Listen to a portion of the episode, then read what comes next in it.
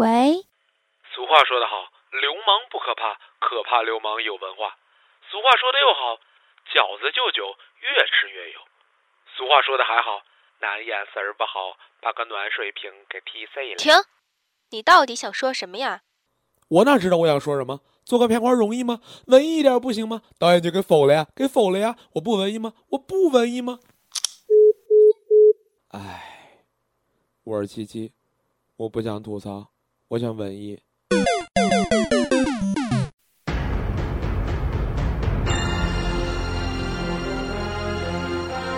公司网线奇异被拔，究竟何人所为？隔壁小张半夜加班，到底隐藏着什么？休息室谁在抽烟？公司门口通知为何换了又换？敬请收听《生活 mix 吐槽版之公司怪谈》。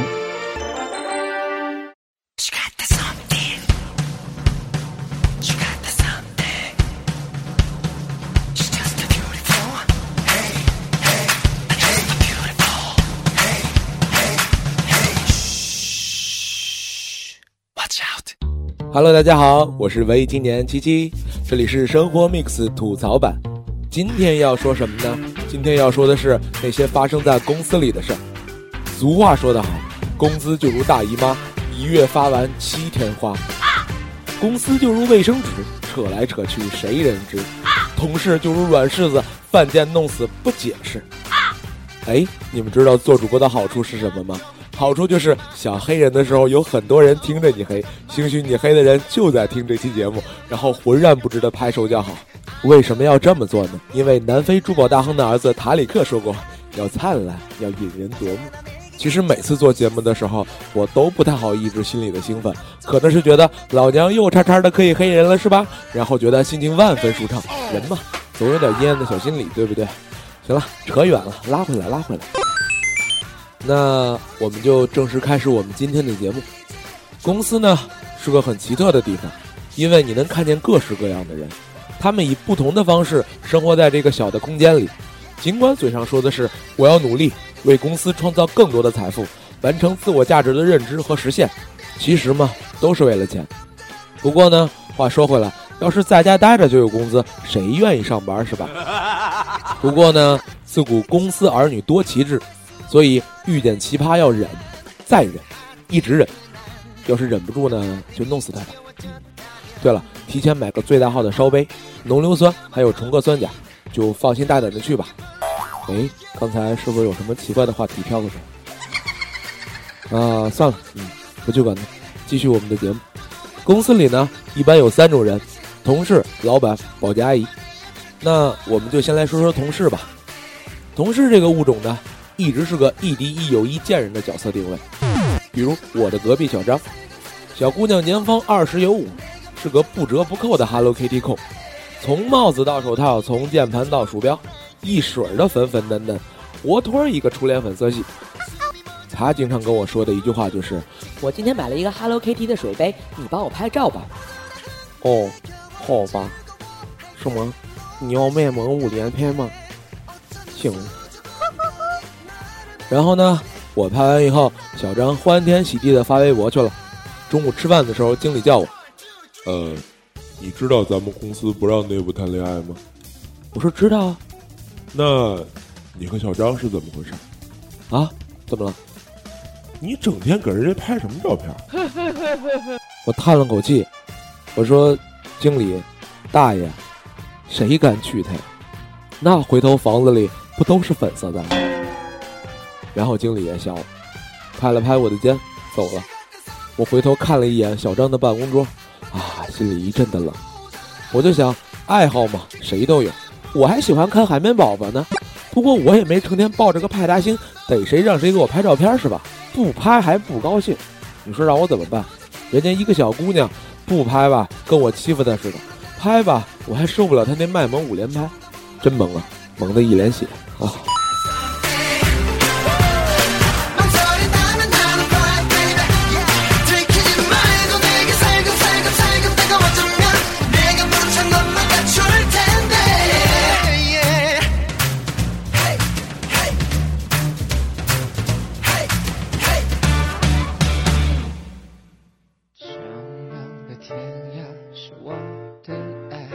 对了，办公室里总有那么一个你看着烦的人，这种烦呢，还不是每天针锋相对、剑拔弩张的烦，是明明你表现得很嫌弃他，他还是一个劲儿的往你身边凑。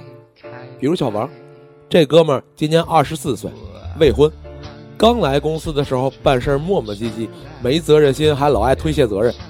那时候我就打赌，我说这哥们儿待不了三个月就得让经理弄走。结果呢，人家硬是每天和经理谈心，专挑下班点，从五点半一直谈到七点。三天，经理看见他就头疼。就这样，这哥们硬生生的在公司里顽强的活了下来。我们呢是唯恐和他走得太近，他呢是唯恐和我们疏远了。最近呢，小王又添了个毛病，爱喷古龙水。小哥哥，你知道你身上的烟味加上古龙水会产生很标新立异的气味吗？能不能给我们这些只喜欢金纺香味的粗人一点自由呼吸的空间？你干活不利索，你软你肉，我不说你什么。可是你能不能不带着你那红色锆石的耳钉在我面前晃来晃去？还有啊，你确定你上个月去旅游的地方是海南吗？我怎么觉得是泰国呢？回来就添这么多毛病，你是用生命在怒刷存在感是吧？怪不得你还没结婚。姑娘呢，绝对没有你妩媚，比你妩媚的绝对没有你这么粗壮的胳膊，比你妩媚胳膊又比你粗壮的，不是有了男朋友，就是去了泰国。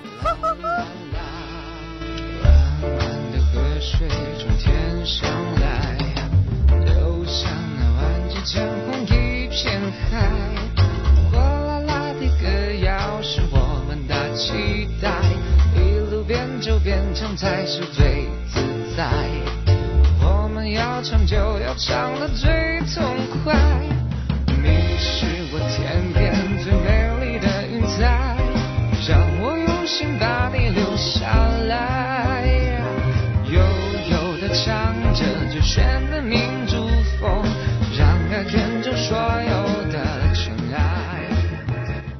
唉，同事啊。就是这么个定位，遇到好的同事，下班吃个饭，喝点酒，聊聊天，不谈工作，不在背地里阴人，就算不是朋友，上班也舒心是吧？怕就怕遇见无良同事，劳你筋骨，饿你体肤，空乏你身，行拂乱你所为。什么叫奇葩？奇葩就是他明明还什么都没做呢，你就觉得有一股强大的剑气扑面而来，挡都挡不住。所以呢，奉劝各位，背后别议论。人前别多话，多干活，少说话，多和领导沟通。举头三尺有没有神明我不知道，但是背后三步肯定有小人。新年新气象，大家擦亮双眼，管住自己的嘴，努力在新的一年做出新的成绩，多升职，多加薪，这才是正事儿，对吧？来来了你又不嗨，大家开开心心出来玩，明知埋头吃饭。你的孤单。是你的习惯，一直把你自己锁起来，实在太不应该。好了，说完了同事，说说公司里另外一个物种——老板。这个老板呢，可能是你的组长、经理、部门经理，反正就是能管住你的人。这种人要是奇葩了，对你的伤害可就不是那么简单了。你能做什么呀？你什么都做不了。有句话说得好，我从来不会去挑战一个纯白痴。因为他会把我的智商拉到和他一个水平线，然后用丰富的经验打败我，这还怎么玩？不过话又说回来，既然是领导，肯定有过人之处。也许呢，人家专业技能比你好；也许呢，马屁拍得溜；也许呢，他是大老板的亲戚、同学、朋友、基友、男朋友、女朋友、儿子、孙子，嗯你们懂的哈。总之，他一定会在某一个方面碾压你。有我这样完美的朋友，还不等心情好，心情坏，怎么开心怎么办？你要的不爽，让我来分担。Everything will be alright, tomorrow will be fine。太阳灿烂，嘿，地球继续转。有的时候你就会想。凭什么他能当老板，对我颐指气使的？不就有俩破钱吗？我说你说的对。其实呢，我也想有一天人指着鼻子骂我。你除了钱还有什么？不需要了呀，有钱就行了呀。哎，提起老板来，一肚子的牢骚想发。但是仔细想想，又什么都说不出来。在天朝这种地方，长幼有序，尊卑有分，官大一级压死人。老板在想什么？你知道吗？你肯定知道。多赚钱，多给自己赚钱，还能有什么？你指望这种人凭借自己的地位引导出你的一片天吗？那要真是那样，交通早通畅了，医疗早免费了，房价早下去了，养老啊也就早可以靠国家了。在某种意义上，老板和我们过着相左的生活，他们不用去担心制度是否合理，因为他们是制度外的人；他们也不用去担心员工的生活是否幸福，因为在十三亿五千万人里，总有一个人比你更适合这个岗位。忙碌混乱和他们无关，你不懂他们在做什么。也许公司在下一盘很大的棋，不要去猜想为什么老板如此奇葩，因为他们和我们是不同世界的人。我们想的是柴米油盐，他们想的是升官发财。荒唐吧？荒唐就对了。你的死活与人家何干？他们是体制内的产物，比你拿着更高的工资，俯瞰众生似的指点江山。不要时的去质疑他们，因为他们听不见。不过还好。我们有一个好的大老板，这才是公司之幸。掌声雷动，心潮翻涌，这是开始，不是最终。你为了我把手掌拍痛。该拿什么回报你情有独钟？好了，公司里的两种人都介绍完了，还有一种人，保安大哥和保洁大姐。对他们，我想说什么呢？我什么都不想说，但是我想跟在听节目的各位说几句话。也许他们的学历没你高，也许他们的工资没你高，但是他们的地位一定和你一样高。不要在公司里受了气就对他们颐指气使的。我们品格不高尚，捡了钱包不一定还回去。我们行为不正派，可能会拿着钥匙划挡住自己车位的车。但是我们的良心必须要有。如果没有他们默默付出，你的办公室可能狼藉一片，厕所可能脏到你根本不想进去，你的自行车可能被偷，你的汽车可能被剐蹭。正是因为有了他们，你才没有这些后顾之忧。请大家记得。你做出的一点点小事，就可能给他们减轻很大的负担，所以，请大家用自己的行为让自己看起来更加光鲜亮丽一点。好了，这一期的生活 mix 就到这儿了，下期依然是互动类的生活 mix，话题是关于冬天保暖御寒的故事。欢迎大家在微博艾特有家电台以及在微信平台参与话题互动。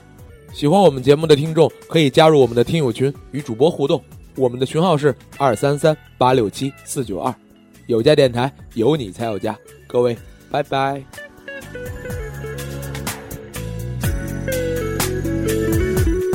感谢你给我的光荣，我要对你深深的鞠躬。付出的努力，有人能懂。感谢你给我的光荣。这个少年曾经多普通，是你让我把梦做到最巅峰。这是属于我们的光荣，该想干。